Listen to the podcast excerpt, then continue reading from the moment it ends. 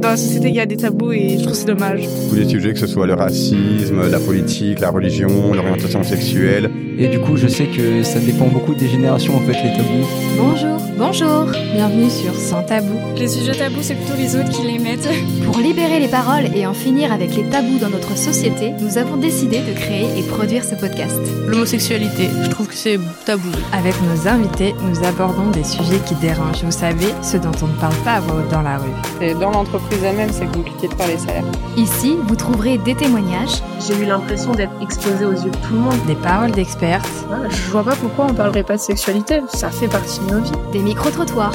Ça fait à mon âge, hein? Et des débats. Mais la détabouisation du sujet.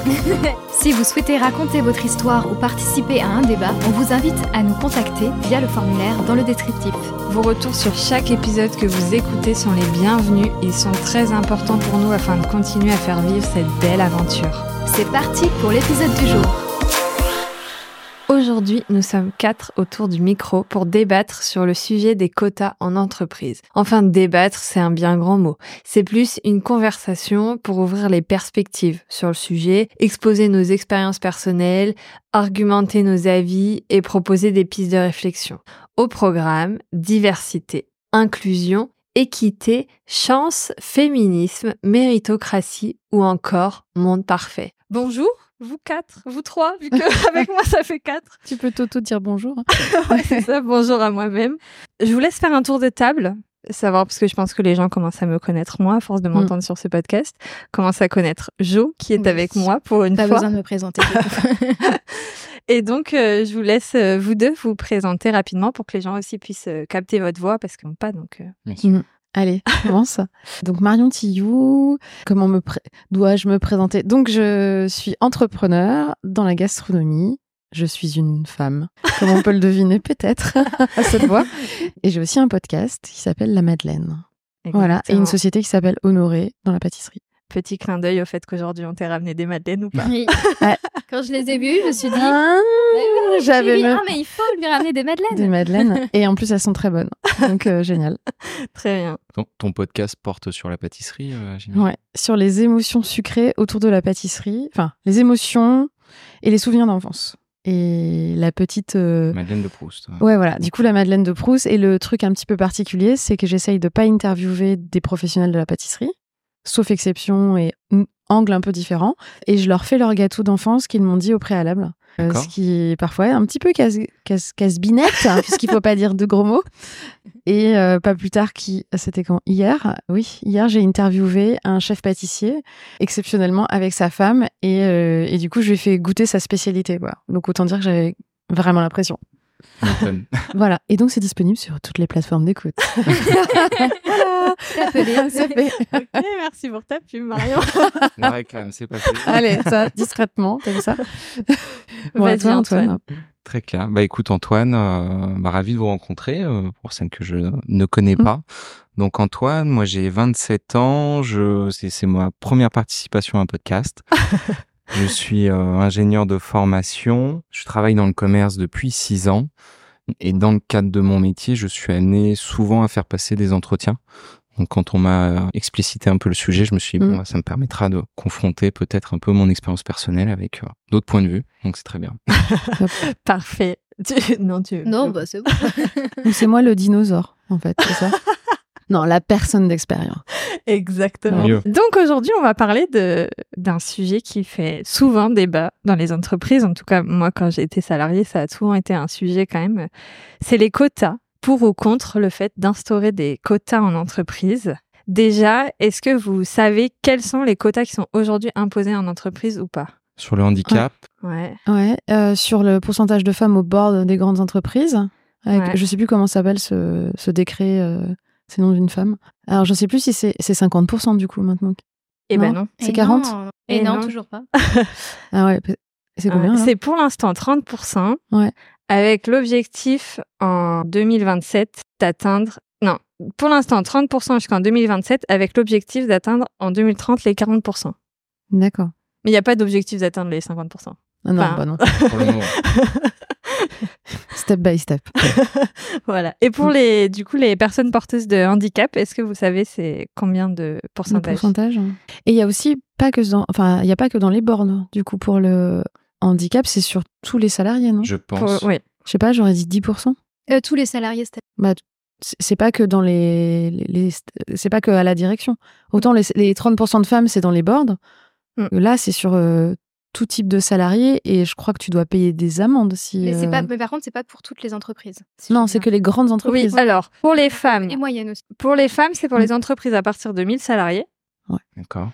Et pour les personnes euh, porteuses d'un handicap, c'est pour les entreprises à partir de 20 salariés. Ouais, Donc euh, Ah c'est oui. très rapide quand même. hein. Ouais. Ouais, c'est ouais. vraiment même au niveau, ça doit pas être les TPE quoi peut-être. Ouais, je sais pas après. euh, J'aurais dit moins que 10%, tu vois, sur les, les personnes Mm. porteuses de handicap. C'est moins. C'est combien alors? 6%. C'est seulement 6%. Ouais. D'accord. Et du coup, si on ramène à la, au pourcentage de population, de la population porteuse de handicap en France, qui a plus de 15 ans et qui, il me semble, est capable d'habiter dans un domicile toute seule, euh, c'est 12%. T'avais pas dit 14 14. Ah oui. 14%. C'est Excuse-moi. 14% de la population qui est Oui. dans situa- cette situation. Oui. D'accord. Mais il y en a que 6% qui est obligatoire dans les entreprises. Bon, j'ai envie de te dire que les femmes, c'est 50%. De... C'est même Sûr. 51 et, Et 51, oui, le sexe ratio est de Ah. 51. C'est précis. Ouais. 50 Ouais. Je crois que c'est 51,6. Bah, dans la- J'avais arrondi à 52 dans mes notes. Mais, euh, Mais je crois que c'est ce bio. pourcentage, c'est en France. Oui, oui, Ah, enfin, ok. oui. Oui, mais en plus, je crois qu'il y a un... c'est biologiquement aussi. qu'il y a Oui, je un crois, tout petit ouais. peu plus, en fait. L'histoire de chromosomes XY, tout ça.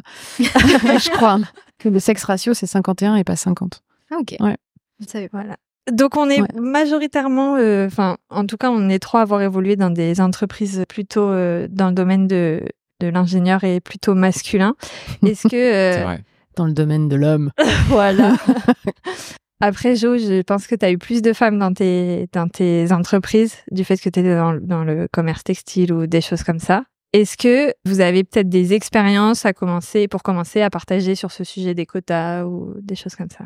Bah, en, en expérience personnelle, euh, sur euh, les personnes en situation de handicap, je sais que mon entreprise actuelle paye effectivement des, pénalités pour ne pas avoir de personnes en situation de handicap euh, dans l'entreprise. Alors, on est un peu plus de 60. Et j'ai même une expérience assez drôle, si je puis dire, euh, parce que mon, mon patron est quelqu'un d'assez gaffeur. Et lors du dernier séminaire qu'on a eu tous ensemble, il a demandé à l'intégralité de l'entreprise, enfin des membres de l'entreprise, s'il y en avait qui souhaitaient se déclarer comme personne en situation de handicap. Et il l'a fait... euh, alors qu'on était tous ensemble autour d'une table et qui demandait aux gens de lever la main, si- donc c'était Bah assez oui. intrusif. C'est vrai que c'est généralement comme, ça. Sinon, des homos aussi. être- c'est- Tant qu'on y est. Mettons-nous à pour le l'aise. coup, je trouve un vrai sujet aussi, justement, sur ce que tu viens de dire, par exemple, sur l'orientation sexuelle, la, la difficulté d'une mise en pratique dans Mm. certains cas de figure de quotas, si on est amené à devoir dévoiler des informations personnelles qu'on ne souhaite pas. Ouais. Ah, Pour le, le, le sexe, c'est beaucoup plus simple, mais euh, pour euh, l'orientation sexuelle, Ouais. euh, bien sûr, c'est plus problématique. Et, et le sexe, encore que maintenant, il y a des gens qui peuvent ne pas se reconnaître dans un genre ou l'autre et Ouais. pas forcément vouloir être mis dans une case ou quoi. Mais le, ce, que, ce dont tu parlais effectivement sur le, le fait de, se- de faire son coming out, euh, que ce soit pour le handicap, pour, pour, pour quoi que ce soit, il y a le côté ultra culturel parce que dans la boîte d'où je venais, qui est Shell, donc une boîte anglo-néerlandaise, il y avait un coming out day, ce qui nous paraissait complètement euh, étrange en France parce que personne n'aurait jamais eu l'idée de faire son coming out dans l'entreprise ce jour-là en mode bon, aujourd'hui j'ai le droit. Alors que en Hollande, pour le coup, c'était plus le cas et Shell avait même un char euh, sur la Gay Pride. Donc autant dire que c'est vraiment pas du tout la même euh, Ouais, la même mentalité, et que ça impliquait pas les mêmes choses. Mais euh, du coup, pour le handicap, il y avait euh, toute une cellule en fait dédiée à ça dans tout ce qu'ils appellent diversité et inclusion. Et donc il y avait toute un, une éducation faite auprès des salariés sur les handicaps invisibles. Et donc notamment, il y avait des personnes qui étaient reconnues porteuses de, enfin en situation de handicap. Et donc je pense qu'ils ne devaient pas payer euh, les pénalités pour le coup, qu'il y avait des personnes qui étaient qui étaient intégrées, euh, mais des handicaps plutôt invisibles. Mm. Donc des problèmes euh, de, de surdité, etc. Quoi. Mm. Mais entre guillemets, pas de personnes en fauteuil, en fauteuil par exemple. Oui, ça reste moins. On a dit, je prenais pas, pas de parti, mais bref, Mm. je peux pas m'empêcher de rebondir, mais ça reste plus facile à accepter dans Mm. la, dans la société et dans notre culture quand ça se voit pas, de toute façon. Oui, bien sûr. Tout dépend. Alors, Tout dépend dans quel métier, parce que je connais quelqu'un qui travaille dans un magasin de sport et qui, du coup, euh, ça embête ses patrons. Ils puissent pas faire certaines choses physiques, alors qu'il peut faire euh, tout ce qui est bureautique, il est hyper intelligent, il, peut, il a plein de capacités, et du coup, il est obligé de se réorienter à cause de ça, donc il pose problème. Mais il le garde quand même. Enfin, du coup. Non, bon. justement, il s'en débarrasser. Oui, oui, donc c'est pas, c'est pas, c'est pas neutre Mm. dans, dans les sociétés. Hein, et, et ils savent pas forcément toujours très bien gérer. Non, ils euh, savent pas du tout gérer. Mm. Et justement, c'est une boîte, donc je tairai son nom, mais c'est une boîte qui prône le handicap et qui en Mm. fait ne sait pas du tout gérer même Mm. en France. Ne serait-ce qu'en France, ils ont vraiment un- normalement un pôle handicap, mais ils savent pas du tout gérer tous les handicapés qu'ils ont. Alors, que, ils- alors que ça faisait partie de son embauche. Ils étaient contents d'embaucher un handicapé, mais après, il fallait pas trop qu'ils le montrent. Enfin bref, voilà. ça m'énerve un peu. C'est le revers euh, du truc des quotas en fait, c'est que ça.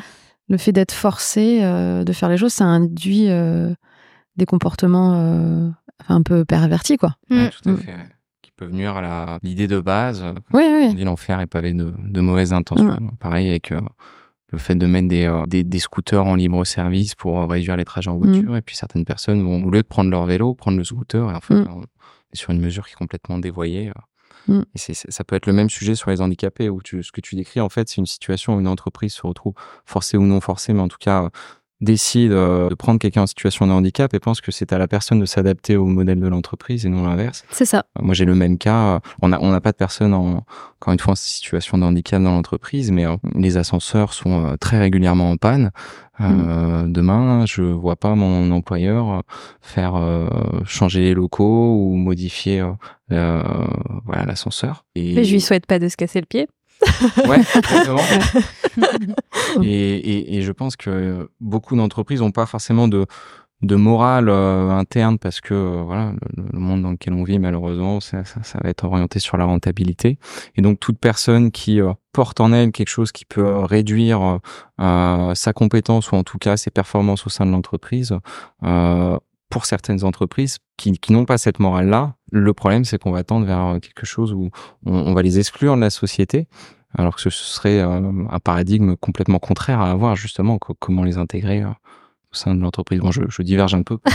Non, non, bah non, parce que justement, est-ce que vraiment les compétences elles sont diminuées parce que tu as un handicap? Est-ce que parce que tu es dans un fauteuil, forcément tes compétences elles sont diminuées? Non. Tu vois, c'est ça. Bien sûr. Bah, ça Alors dépend que dans de la tête des Quelles gens, compétences on, on Oui. parle effectivement si c'est quelque chose de physique ou si c'est C'est ça. euh, Mm, ouais. ou par exemple moi les seules personnes avec qui j'ai travaillé qui avaient un handicap invisible c'était donc de la surdité et effectivement il y avait quand même des situations particulières où où du coup si tu n'étais pas au courant ça pouvait perturber euh, la compréhension ou même se dire mais pourquoi cette personne me répond pas?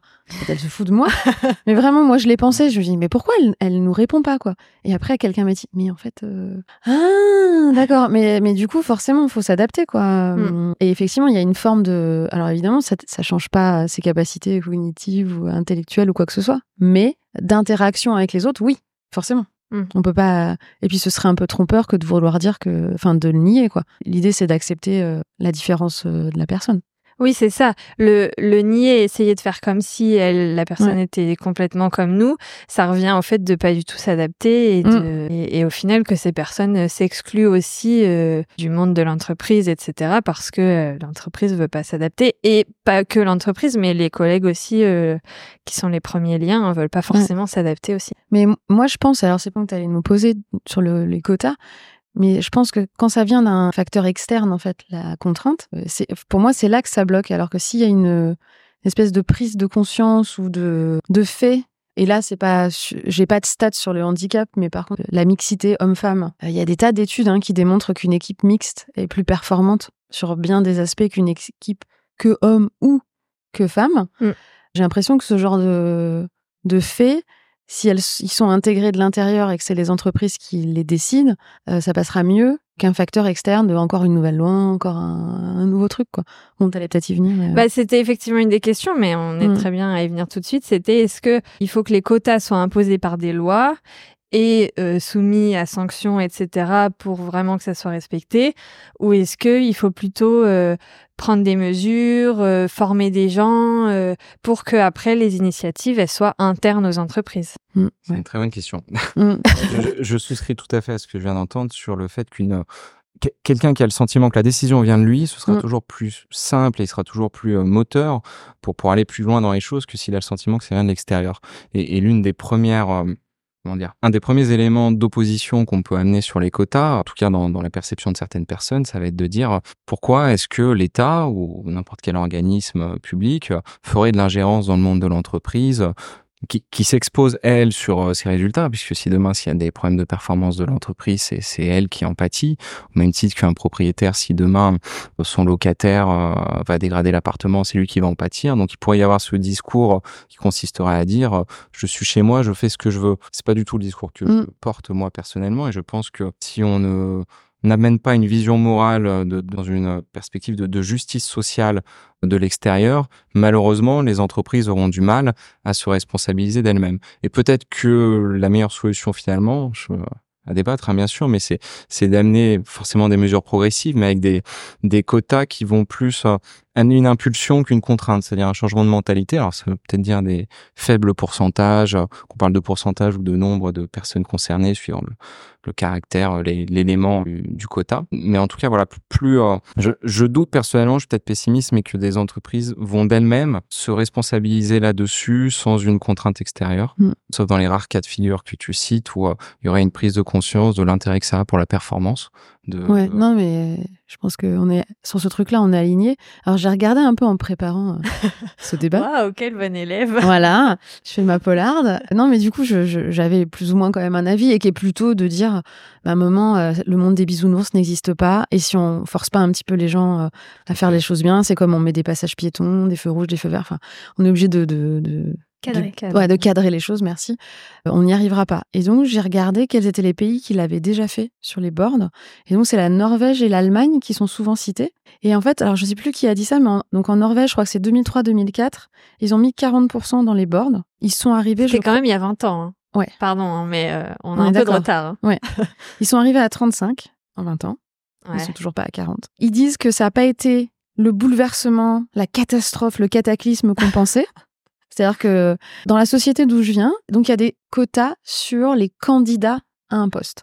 C'est-à-dire qu'il faut, à partir d'un certain euh, niveau, il faut qu'il y ait 50%, 50-50 au niveau des candidats. Ça ne veut pas dire que le candidat retenu sera la femme, mais au moins ils seront allés chercher des candidats et ils auront fait changer un peu l'image de base qu'on a du candidat idéal, qui est souvent un homme blanc de 50 ans ou de, de 40 ans bah ouais. voilà, qui a des enfants assez grands quand même, euh, voilà, qui est stable, une femme qui s'en occupe. Voilà, une femme qui s'en occupe parce que voilà, qu'est-ce qu'il va faire lui Bon, il a autre chose à faire que d'aller chercher ses enfants à l'école, on est d'accord, hein voilà.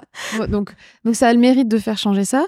Pourquoi je redisais ça? Parce que du coup, on a on a ce truc de quota et donc en Norvège, ils ont mis 40%, euh, ils sont arrivés à 35%.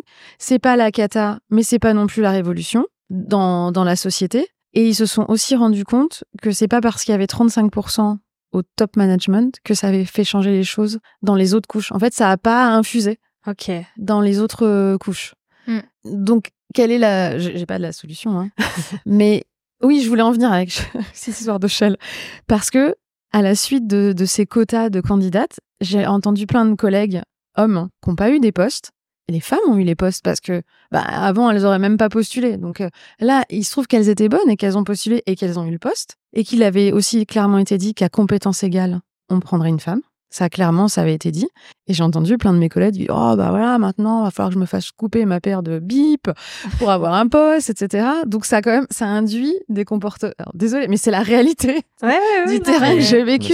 Euh, en disant bah, En fait, il s'est pas venu un moment à l'idée que peut-être elle était vraiment faite pour ce poste et que si on n'était pas allé la chercher comme candidate, ces espèces de biais inconscients euh, que peuvent avoir les femmes dans certains cas, de dire oh, bah, de toute façon j'aurais pas ce poste. Ça c'est quand même démontré aussi que il y a une espèce de dévalorisation par soi-même, hein, de je vais pas y arriver et je vais pas négocier mon salaire, mais que oh, jamais j'oserais demander plus, etc. Donc ça avait au moins ce mérite de euh, changer un peu les biais qu'on pouvait avoir sur les candidats et tout ça, avec le revers de la médaille des hommes qui se sentent euh, mm. hyper, hyper, euh, genre, on n'aura plus jamais de job, quoi. Mm. Donc, euh... Peau chou. ouais. Pardon. Bon, et c'est clair que dans ces cas-là, je me suis dit, chacun son tour. Mm. Mais c'est mal de penser ça. Donc, euh, je retire, euh, je retire ce que je viens de dire. C'est pas bien. En tout cas, il y a quelque chose de très novateur dans ce qui a fait en place, ce qui a mis en place ton entreprise, qui est d'aller chercher des candidats. Effectivement, tu peux te demander, non, mais je veux dire, souvent, tu vas recevoir des candidatures et à partir de ces candidatures, tu vas, enfin, je, prends le cas des handicapés. Dans notre entreprise, le premier réflexe de mon patron était de dire, mais j'ai pas mémoire qu'on ait reçu des candidatures de personnes handicapées. Et je ne sais pas quel levier d'action il aurait pu mettre en place, parce que je les ignore tout simplement, mmh. pour euh, recevoir des candidatures de personnes handicapées dans quelle mesure on attend d'une entreprise qu'elle soit proactive pour aller chercher les personnes. Alors, je sais pas comment ça s'est traduit dans ton entreprise, ta précédente entreprise, mm. pour avoir 50-50, tu vois, d'hommes ou femmes.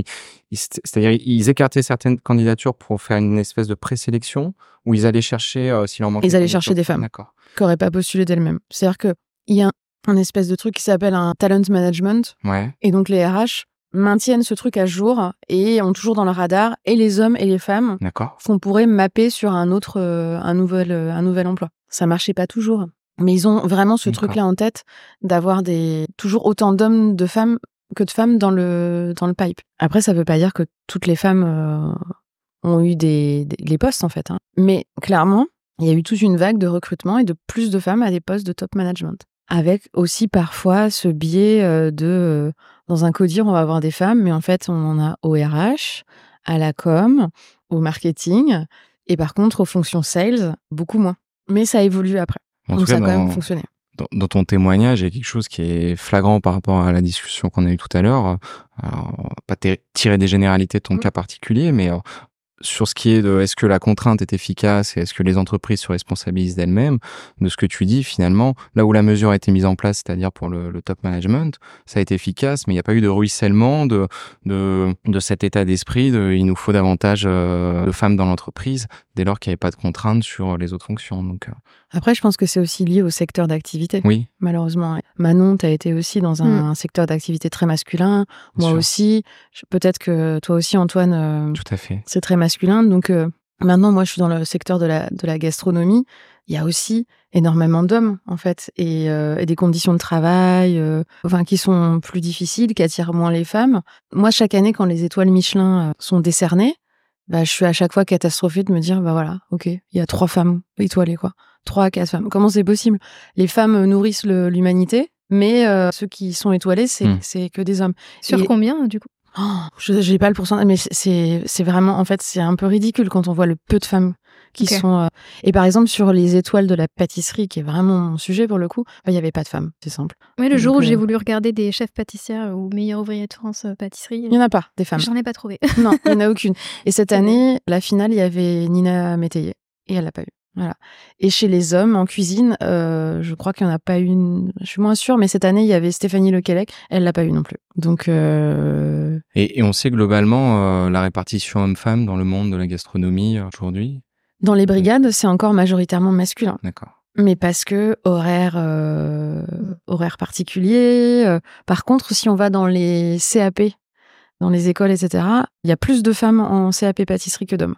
Mais elles, arrêtent à un moment. Euh. En cuisine, je sais pas dire, mais en pâtisserie, il y a beaucoup plus de femmes. Donc, on pourra pas mettre un quota sur les chefs comme ça, mais on pourrait, le Michelin pourrait imaginer une étoile de la mixité, comme il faut une étoile verte pour euh, l'écologie. Pourquoi pas, quoi? Ce serait une incitation, peut-être. Mmh. Tout comme tu vois, pour euh, plusieurs récompenses euh, dans le milieu artistique, mmh. un César pour les hommes, un César pour les femmes, dans chaque type de catégorie. Ouais, non, voilà. Mais ça, il y a un vrai sujet sur comment imposer des quotas qui sont représentatifs de la réalité du, du, du marché, du, du, secteur dans lequel on est, mmh. des candidatures qui sont reçues. Je prends un exemple volontairement caricatural, mais juste pour rendre un peu plus concrète mon idée demain une entreprise de, de, bûcheronnage par exemple, qui est un métier euh, qui euh, dans l'inconscient collectif euh, renvoie à des hommes. euh, si la réalité du terrain, encore une fois, c'est un cas très particulier qui qui s'arrête, qui n'est pas duplicable, je pense, sur d'autres métiers, mais si la réalité du terrain, c'est qu'une entreprise de bûcheronnage ne reçoit que des candidatures d'hommes, est-ce que mettre un quota sur un nombre minimum de, de, de femmes sans tenir compte des- du nombre de candidatures de femmes serait pertinent? Est-ce que, alors je, je, je pose la question Mm. ouvertement, hein, peut-être que c'est ce quota qui va amener finalement euh, davantage de candidatures ou les entreprises à aller chercher Mm. les candidates en question. Mais voilà, est-ce, est-ce qu'il faut pas plutôt se dire, on va aller chercher des quotas qui sont corrélés avec le nombre de personnes diplômées, diplômées Oui, dans voilà. ce secteur d'activité et la part, avoir une part représentative dans l'entreprise qui correspond à la part représentative de candidats et de personnes diplômées. Moi, je dirais plutôt ça. J'allais te poser la question combien il y a de femmes à l'école de bûcheronnage? Exactement. Et si on n'a pas, bon, ben voilà, on a la, on a la réponse. Ou de euh, pourcentage d'hommes euh, dans le milieu, par exemple, des soins médicaux. euh, Je Mm. pense, on dit souvent infirmières d'ailleurs, encore une Mm. fois, en conscient collectif. Mm. Pareil, est-ce que ce serait pertinent de dire on veut 50% d'hommes parmi les, les infirmiers et les infirmières de l'hôpital public si la réalité des candidatures, c'est qu'on a, je sais pas, 20, 25%. Oui, et on pourrait pas les atteindre. Mais moi, je trouve que ce serait bien dans des milieux comme ça que le domaine du, de la santé, du care en général, il soit pas que dédié euh, aux femmes. Ça, peut-être ça ferait monter les salaires du coup dans ce domaine. Mais oui. Je, je sais pas. Aussi, les Une- médecins, une idée euh, je crois que les médecins, il y en a plus. euh. Oui, c'est ça aussi. Des, des, des médecins, du coup, il y a plus d'hommes que de femmes. Infirmiers, infirmières, il y a plus Voilà. de femmes que d'hommes. C'est en Mhm. dessous. Et les salaires sont plus bas. non, mais il y a, il y a un lien, hein, clairement. C'est pas juste le hasard. Ça dépend du statut, du coup. Après, le salaire est lié aussi au nombre d'études, et... parce que les médecins font plus d'années d'études que Mhm. les infirmiers et infirmières. Oui. Mais il y a Mm. aussi ce, ce lien-là, mais effectivement, c'est plus les, les hommes qui vont au bout, et aussi souvent par, euh, on revient à ce que tu disais tout à l'heure, par euh, le fait qu'au bout d'un moment, les femmes choisissent entre leur carrière, les horaires, euh, Mm. etc., et euh, leur famille, faire des enfants et tout, et Et, et on paye aussi peut-être les pots cassés de euh, la, la, la, la vision euh, de, de le- la femme dans la société du début du XXe siècle. Ce- Là, ce qu'on est en train de dire, c'est que finalement, les métiers où on retrouve le plus de femmes sont des métiers souvent mal payés. Euh, Est-ce que c'est pas finalement, je sais pas, euh, encore une fois, si si, si un, un vrai lien de, de causalité, mais les, les conséquences de les femmes ont eu très tardivement euh, accès à l'emploi en France et donc se sont orientées naturellement parce que enfin, c'était la réalité sociétale de l'époque vers des postes qui soit allaient pas les occuper à plein temps, soit allaient euh, être une espèce de ouais d'em- d'emploi secondaire et on a encore cette inertie là du, du début du XXe siècle dont on peine à se sortir. Tu veux dire le patriarcat Oui, exactement. Je crois. je crois qu'on peut le dire. Effectivement.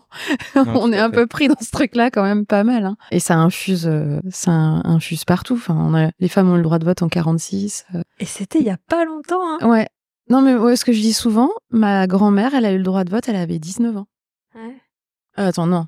Euh, non, elle avait 29 ans, pardon. Ouais. Elle est très très vieille. Euh, oui, elle n'est plus là malheureusement. Sinon, elle, elle serait très très vieille. Et c'est incroyable en fait de se dire ça, euh, que on aurait dû nous attendre 29 ans avant d'avoir le droit de à la parole, quoi.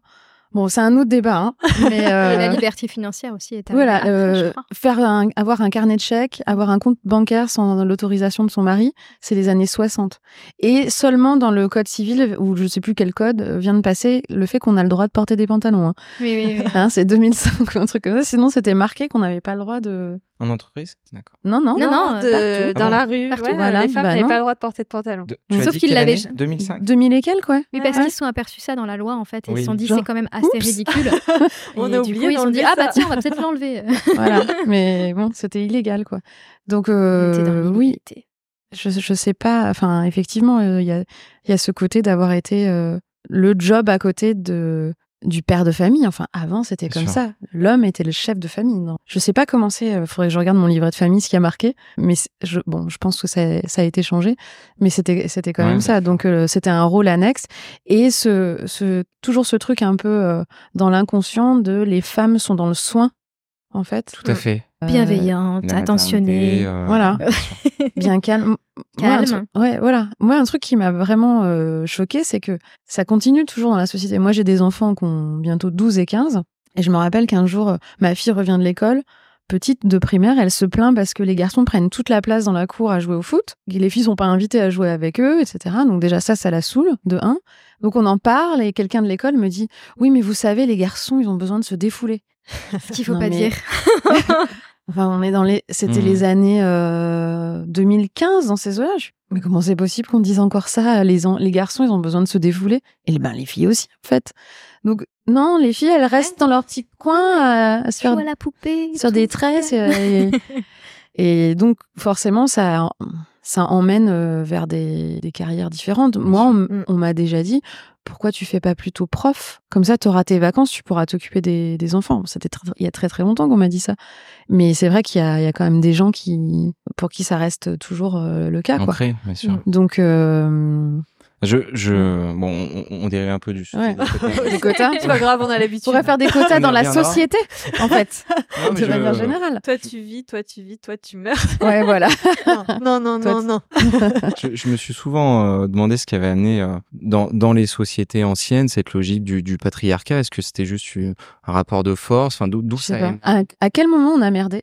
Ouais. Nous Je- sais pas. Tu vois, quand Moyen je- Âge, si j'ai bien compris. Ouais. Ouais, il me semble que c'est ça. On s'est fait traiter la de sorcière chasse aux et- sorcières, c'est là que Ouais. ça a commencé Ouais. à merder. Un chasse aux sorcières, Ah, je pense. avant, Et il y a eu- avant, il y avait plein de noms de métiers. Mais oui, c'est l'académie. qui étaient féminisés et qui on a oublié ça. Alors, on les a Après, pas oubliés, ils Non, les on ont les a- volontairement Oui, enlevés du, ça. de Oui. la langue française. L'académie Et ça, française. Ah oui. voilà. Et ça a aussi joué dans. Et, et c'est aussi à ce moment-là qu'est passée la, la règle du le Du- masculin l'emporte Mmh. sur le féminin. N'explosons pas quand je dis cette phrase. et, et en fait, euh, les gens veulent pas y croire, mais on nous matraque ça dans la tête dès qu'on Dès est, qu'on est petite. à l'école, petite, on dit le masculin l'emporte sur le Mm. féminin, etc. Et ça forge les cerveaux, et ça forge qu'on pense, et ça forge les biais inconscients, Et on est- etc. Ouais, on intériorise ce Ouais. truc-là, quoi. Et il y a pas, enfin, Et on le questionne pas. Oui, et puis il y a encore plein de femmes de notre âge ne comprennent pas quand je leur dis que c'est quand même grave encore qu'on te dise ça. Dis mais non, mais c'est la règle, c'est comme ça. Hmm je dis mais ça te pose pas de problème. Et si tu regardes, parce qu'on parlait du Moyen Âge, la littérature, on est déjà plus dans le Moyen Âge, mais du 16e, 17e siècle, 18e siècle, on parle partout de sexe faible et de sexe fort. Et, et, et je me demande si, euh, on disait tout à l'heure, euh, euh, le, le port du, euh, des pantalons, c'était ça, était, euh, Mm. euh, pardon, dans le, le port des jupes, euh, autorisé à partir que de 2005, donc euh, Non, le, Le- le- les pantalons. on n'était pas autorisé avant. n'était pas autorisé. Ouais. Ouais.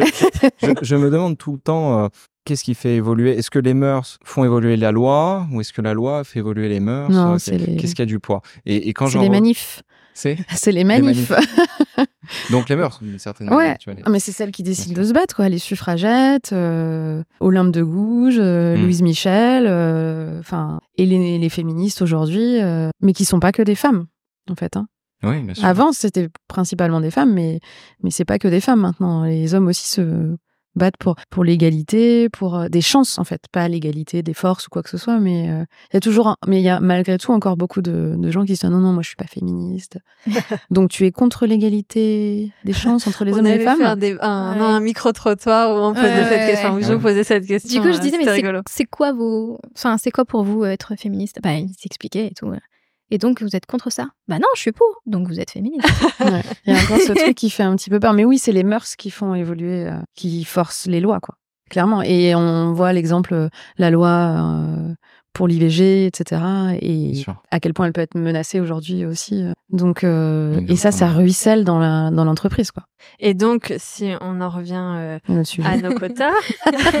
non mais Au parce débat. que tu dis les mœurs font évoluer les choses euh, avec les femmes qui se sont battues, on peut porter des pantalons, avoir un compte en banque, avoir un travail, mais du coup, on en revient à la question qu'on se posait au début. Les mœurs et les c'est les personnes dans les entreprises qui vont aussi faire évoluer Mm. cette histoire de quotas et de faire entrer plus de femmes, de personnes handicapées, euh, etc. Et on a parlé femmes, personnes handicapées, euh, parce que c'est les quotas qui sont aujourd'hui imposés en France. Mais est-ce que il faudrait aussi ou pas ajuster les quotas, prendre en compte la diversité Hmm. ethnique, euh, orientation sexuelle, etc. Hmm. euh, ou pas On peut imaginer euh, Mm. autant de déclinaisons qu'il y a finalement, de groupements d'individus su- suivant un critère d'appartenance, quel qu'il soit. Après, c'est euh, selon ma vision, euh, à quoi servent des quotas Qu- Qu'est-ce qu'on espère à travers des quotas? Pour moi, il y a deux, je vois deux euh, impacts euh, favorables. Le premier, c'est la lutte contre la discrimination, et le deuxième, c'est euh, une forme de, de justice sociale ou de réparation d'une injustice sociale. On parle par exemple des handicapés qui partent avec, j'allais dire, un, du retard sur leur employabilité malgré eux. Mhm. et qu'on essaye de, de, réguler ça. Et, et finalement, l'un des premiers arguments qu'on oppose souvent au, à la mise en place de quotas, ça va être de dire oui, mais il n'y a pas de, de méritocratie si on met en place des quotas. Et cet argument peut s'entendre. Après, qu'est-ce qu'on définit comme la méritocratie euh, Vers quelle société on veut tendre Quelle justice? Moi, personnellement, je suis pas pour l'égalité de partout. Euh, c'est-à-dire que, par exemple, si à la fin de l'année, mon collègue de travail euh, qui a un niveau d'expérience égale et de compétences égales a moins bien travaillé que moi, j'aimerais que mon augmentation de salaire soit plus élevée que la sienne. Et donc, ma vision de, de l'égalité et de l'équité, c'est égalité des chances, donc ça c'est mhm. hyper important, et, et à effort fourni équivalent, récompense équivalente.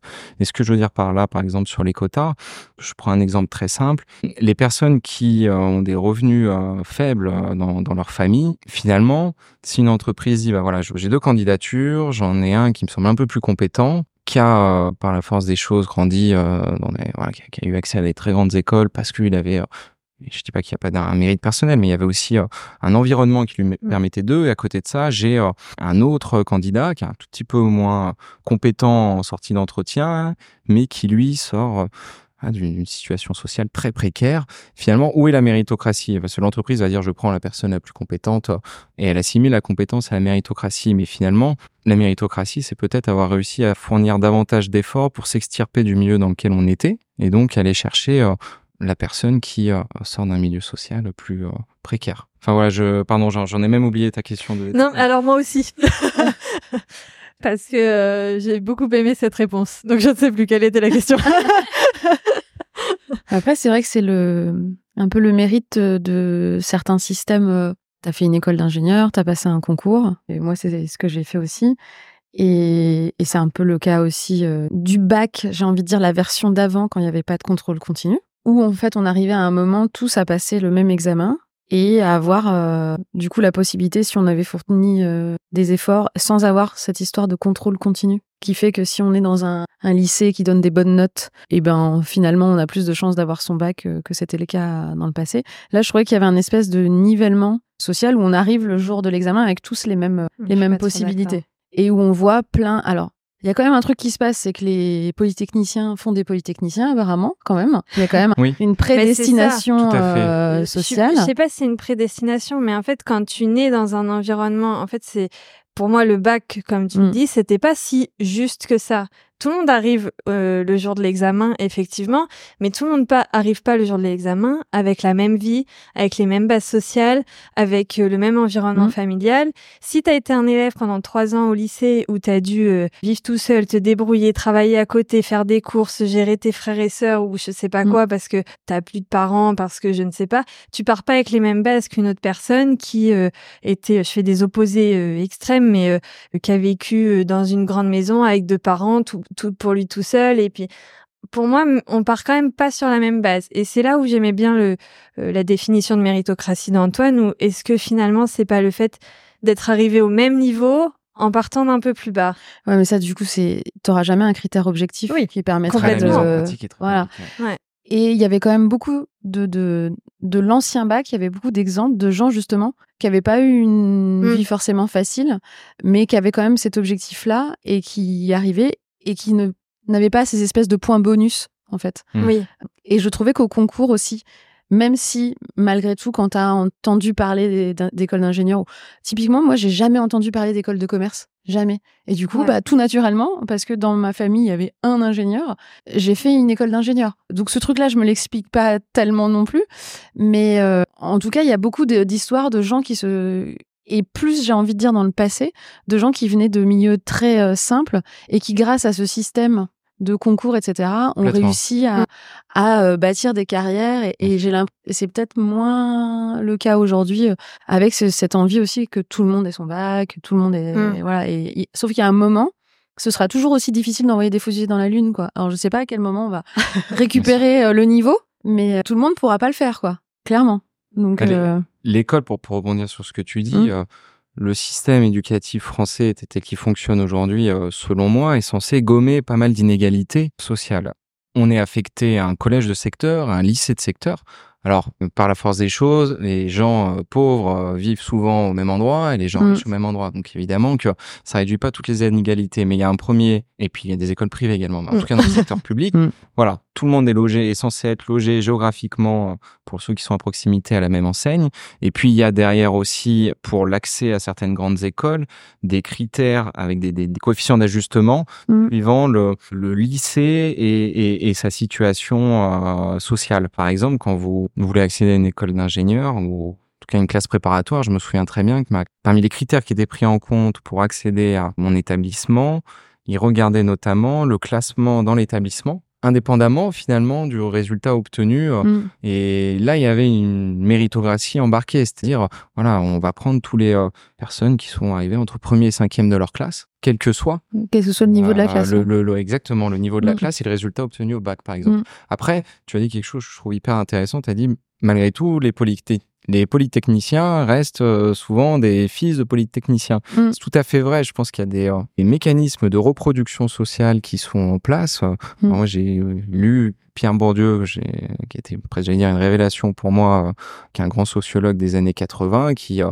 chiffre à l'appui, montre comment ces mécanismes existent. Il le fait de manière euh, dépassionnée. Il est juste dans l'analyse. Il dit voilà, je, je veux pas porter un jugement moral sur qui que ce soit, mais par la force des choses, les personnes riches vont être vachement plus sensibles à euh, la réussite de leurs enfants et leur, la réussite scolaire de leurs enfants et leur mettre un encadrement avec potentiellement des profs particuliers, etc., qui va permettre de et, et c'est pas d'ailleurs blâmable de la part de ces personnes-là.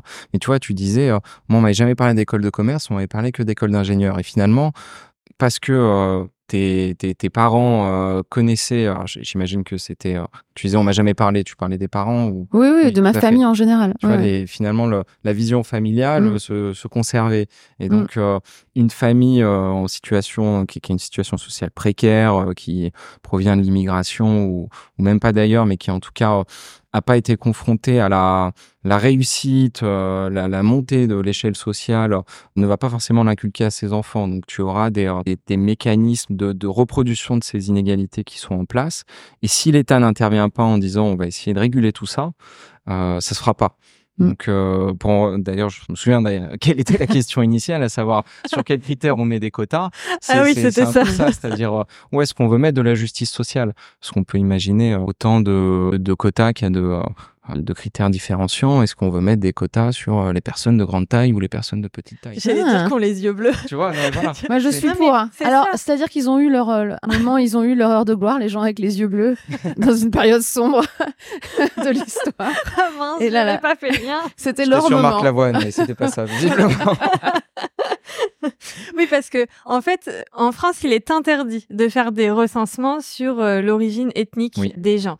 Mais on fait sans cesse des recensements sur le sexe des gens, femmes ou hommes. D'ailleurs, on fait jamais de recensement non binaire ou quoi. Mais et du coup, mais- mais pourquoi on fait Enfin, je je comprends le pourquoi c'est interdit sur les recensements ethniques, mais du coup. En fait, j'ai envie de vivre dans ce monde où qu'on soit homme, femme, handicapé, noir, blanc, euh, je sais pas, tout ce qu'on veut, et bah, on soit juste pareil. Moi, je voudrais ce monde, mais bon, bref. Et du coup, voilà, ma question C'est venait de là aussi. naïveté. C'était. je sais. On vit dans le même monde, c'est pour ça qu'on Ouais. aime bien.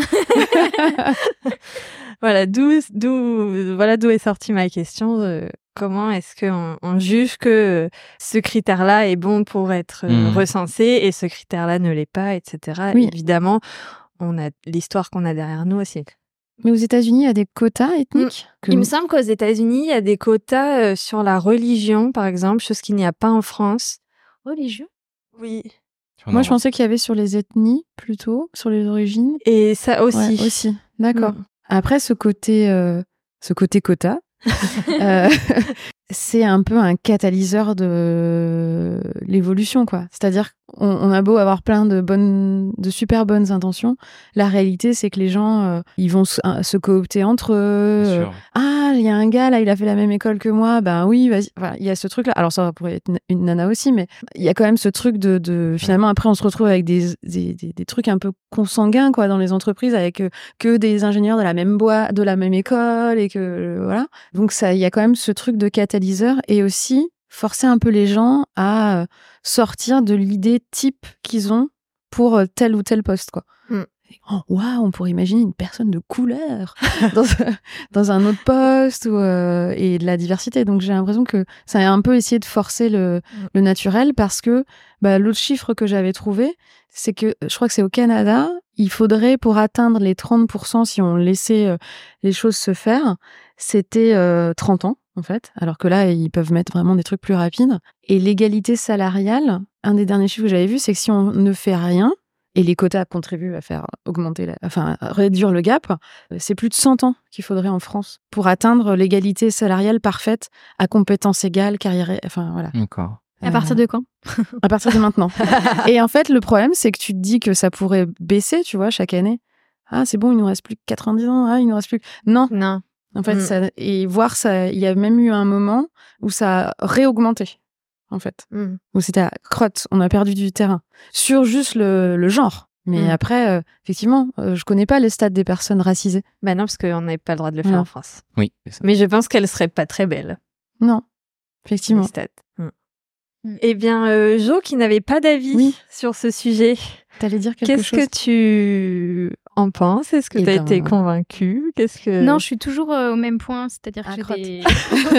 Et Ok. Cet épisode n'a servi à rien ni pour ni contre, euh, je n'arrive pas à avoir d'avis parce que parce que tu vis dans le même monde de bisounours que moi. Bon, par exemple, une, une, t'es la, la PDG d'une grosse boîte et tu dois embaucher des gens et t'as des quotas, ça te, ça t'enquiquine ou pas? Alors le quota euh, handicap ou Oui, handicap, oui, oui, oui. handicap. Quota handicap, moi ça me dérange pas du tout. Et par contre le quota euh, des genres, des pour et des contre, je, ça me Hmm. dérange et ça me dérange pas à la fois. Mais ça te dérange en tant que femme Du coup, non, peu importe. Je sais, euh, j'ai plus mes arguments là, je les avais. tout à l'heure. C'est- ça te perturbe que je te pose des questions. hein? C'est pas grave, c'est pas grave. Moi, sur, sur les arguments euh, pour ou contre, euh, justement, euh, dans le monde idéal euh, que décrivait Manon, euh, il n'y aurait pas besoin de quotas. Ah non C'est-à-dire que Bah, le quota, personne prétend que c'est un coup de baguette magique et que ça va euh, tout régler. Euh, S'il n'y avait pas d'inégalité sociale, euh, alors je j'arrête pas de parler d'inégalité sociale, mais quelle que soit la forme d'inégalité, de discrimination, on n'aurait pas besoin de mettre des quotas. Et il y a en théorie derrière les quotas, moi quelque chose qui me dérange dans la théorie, qui est, je, parlais d'égalité des chances et puis de, de, de récompense égale à, effort équivalent. Si on met en place des quotas trop élevés, quel que soit encore le, le sous-jacent, hein, la couleur de peau, le sexe, etc., mécaniquement, en fait, on va imposer à une entreprise d'exclure du champ des possibles des candidats qui ne remplissent pas, euh, ne rentrent pas dans ce critère euh, du, du quota. Et donc, on exclut de ce process de recrutement et il y a une partie des candidats, il n'y a plus cette égalité des chances. Alors, Non. En fait, non, non, parce que Pas censé regarde, être. Ouais, euh, je sais, on a neutre, dit, toi. c'est pas grave. Non, mais il y a 51,6% de femmes en. France et le quota c'est 30%. oui. Donc, on on n'exclut pas les hommes du système. Voilà. Au contraire. Et avant, c'était toutes les femmes en fait qui étaient exclues c'est vrai. et personne n'en avait rien à faire apparemment. Et là, on se dit oh oui mais non, là les hommes c'est pas de bol et tout. Pourquoi Non, on les exclurait à cause des quotas et tout? Bah en fait. euh, non, je vais pas dire chacun son tour parce que c'est pas bien, mais j'ai envie de dire, mais avant, ça choquait personne d'exclure 51% de la population. Pépouze, euh, on y allait quoi. Non, mais c'est- Donc, euh, tout, tout à fait d'accord avec ce que je viens d'entendre. C'est pour ça que je dis en théorie. En Oui, théorie, oui, le non, mais- quota est censé euh, ne pas plaire pour cette raison, enfin, suivant les perceptions, Mm. mais pour cette raison que Mm. dans un système concurrentiel, pour accéder à un seul poste dès lors qu'il y a différentes candidatures, privilégier une catégorie, enfin, faire une discrimination positive pour une catégorie, c'est faire une discrimination négative pour ceux qui sont exclus de cette catégorie. Mais ça, c'est la théorie. Dans la pratique, on a ces injustices, et si on ne met pas en place des, des, contraintes pour réduire ces injustices, on n'y arrivera pas. Et, je suis tout à fait d'accord avec ce que tu dis, Manon. C'est-à-dire que la, réalité, c'est que, euh, bah, par exemple, sur, sur, le sujet de l'employabilité pour les femmes, alors les statistiques, je les connaissais pas, mais elles sont, euh, tu as tout à fait raison. On a l'impression qu'on marche sur euh, la tête quand on se dit, euh, on va mettre 30% euh, euh, obligatoire euh, de femmes en entreprise. Et qu'il y a Alors, des gens qui dans les postes de direction. dans les postes de direction, Mm. d'accord. Et euh, Encore différent. alors que c'est inférieur finalement au Mm. pourcentage de femmes dans la société. Et c'est pareil pour les, pour les quotas handicap, du coup, parce que c'est, si on revient sur les chiffres qu'on a dit au tout début, c'était 14% de personnes et 6% qui sont, qui est le quota en entreprise, donc celui des femmes, mais ça marche avec celui des personnes handicapées. Après, c'est sûr que pour les personnes qui, qui parviennent à ces postes grâce à un quota, il y a aussi un effet euh, boomerang, quoi, de Mm. euh, légitimité. Et ça, Tout on peut fait. pas le, on peut pas le nier. Je reviens à mes fameux collègues qui me disent moi je vais me faire couper les hum pour avoir un poste parce que elle elle l'a eu parce que c'est une femme Oui, et mais a fait aussi- elle est pas bonne mais en fait non tu n'en sais rien si elle est bonne pas bonne Mm. c'est voilà c'est c'est Mm. vraiment un jugement de valeur de quelqu'un qui vient de prendre un poste laissons euh, les gens faire leurs preuves etc mais effectivement il y a ce truc de moi je me suis déjà dit si j'étais la femme d'un quota ben j'aurais l'impression et c'est peut-être aussi le côté syndrome de l'imposteur, tout ça, tout ça, de devoir en faire euh, deux fois plus pour euh, être légitime. Donc, euh, il y a, on peut pas nier que ce, ce truc-là du quota, non seulement il y a le côté euh, discrimination négative pour ceux qui vont être exclus Tout à fait. du critère, et en plus, un peu parfois le cadeau empoisonné, quoi, pour euh, ceux qui bénéficient du quota. Mais euh, je crois pas qu'il y ait de solution idéale Non, il y en dans a cette pas. société. C'est ça, en évidemment. Très bien, mais merci pour ce mot de la fin. Voilà. J'adore. J'adore. Je pense que j'étais bien formée en tant que podcasteuse. T'as vu ça Tu peux enchaîner sur une petite conclusion. Trop bien. Et ben, euh, merci beaucoup. Ça sera ma conclusion. Euh, C'était très chouette. Euh, J'espère qu'on ne t'a pas traumatisé, euh. Antoine, avec cette première On expérience. s'exprimer librement, c'est Ouais. très très bien. C'est le but. Et euh, bah, à bientôt. À bientôt. Merci. Merci. Salut Et voilà, c'est terminé pour aujourd'hui. J'espère que cet épisode vous a plu et que ce sujet est un peu moins tabou pour vous. Si vous avez des questions ou commentaires bienveillants à nous faire, n'hésitez pas à nous envoyer un message sur notre compte Instagram. Retrouvez tous les liens de nos réseaux sociaux et de notre blog dans le descriptif. Merci d'avoir écouté l'épisode jusqu'au bout. Si vous aimez le podcast, n'hésitez pas à nous mettre une bonne note sur votre appli préférée et surtout à le partager le plus possible autour de vous pour nous aider à libérer les paroles. À très vite